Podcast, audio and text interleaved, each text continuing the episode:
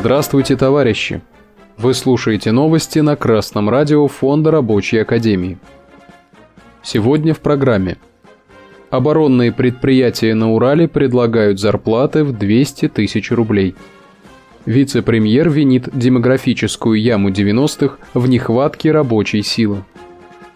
22 сентября портал e1.ru опубликовал обзор самых высокооплачиваемых вакансий на уральских оборонных предприятиях.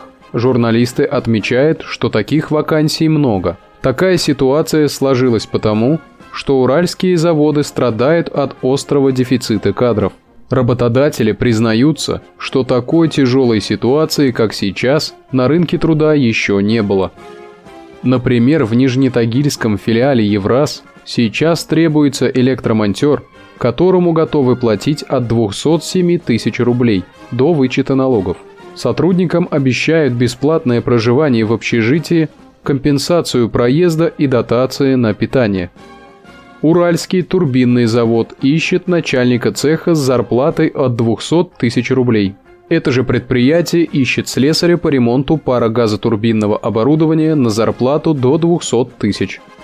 Также зарплату в 200 тысяч обещают главному технологу на заводе и сеть в Каменске-Уральском. Соискатель должен иметь высшее техническое образование. Работодатель обещает предоставить бронь от мобилизации.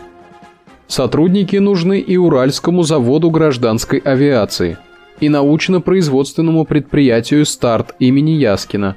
Токарь-карусельщик требуется на Уральском турбинном заводе – он получит право на отсрочку от призыва на военную службу. Масштабный набор сотрудников завода Урала объявили еще осенью прошлого года. Из-за увеличения объемов производства работникам заводов пришлось переносить отпуска и трудиться сверхурочно. Также 13 сентября тот же портал опубликовал заявление президента Уральской торговой промышленной палаты Андрея Беседина. Он сказал, «Никогда не было такой беды, такой проблемы с рынком труда. Промышленность – это наше все, щит и меч, наш гарант, средство выживания», – добавил он. Глава Уральской торгово-промышленной палаты отметил, что самая сложная ситуация сложилась в промышленности. Там не хватает рабочих, высококвалифицированных технических специалистов и управленцев. ТАСС 21 сентября также сообщил о том, что вице-премьер Российской Федерации Татьяна Голикова объявила о сокращении числа работников в возрасте от 30 до 39 лет на треть. По словам вице-премьера Российской Федерации, такой дисбаланс складывается в силу демографии – Вице-премьер назвала персонал в возрасте от 30 до 39 лет самым востребованным, готовым к восприятию нового и высоко квалифицированным. Голикова отметила, что правительству предстоит подумать о том, как модернизировать рабочие места, чтобы закрывать потребности не только человеческими ресурсами, но и с помощью современных технологий и роботизации. По поводу роботизации хотелось бы напомнить вице-премьеру, что робот – это такая же машина, и эту машину тоже должен построить высококвалифицированный рабочий. То, что экономика сейчас испытывает кризис нехватки кадров в возрасте от 30 до 39 лет, это действительно частично результат катастрофической политики буржуазных властей России в 90-е годы.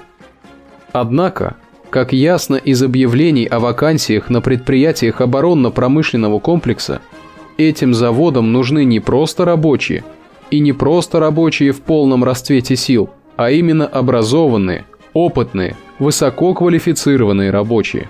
Так что буржуазным властям не удастся свалить провалы своей политики на лихие 90-е. Обязанность российских буржуазных властей – построить систему профессионального образования – Кроме того, они должны привлекать молодежь в промышленность не только с помощью брони от мобилизации, но и хорошими условиями учебы и работы. В то же время и рабочие должны предпринять шаги к улучшению своего положения. Та зарплата, которую сейчас от безысходности предлагают оборонные предприятия, то есть 200 тысяч рублей, это и есть средняя стоимость рабочей силы по стране – И такая зарплата должна быть на каждом предприятии. А добиться этого можно только организованной борьбой рабочих за свои интересы.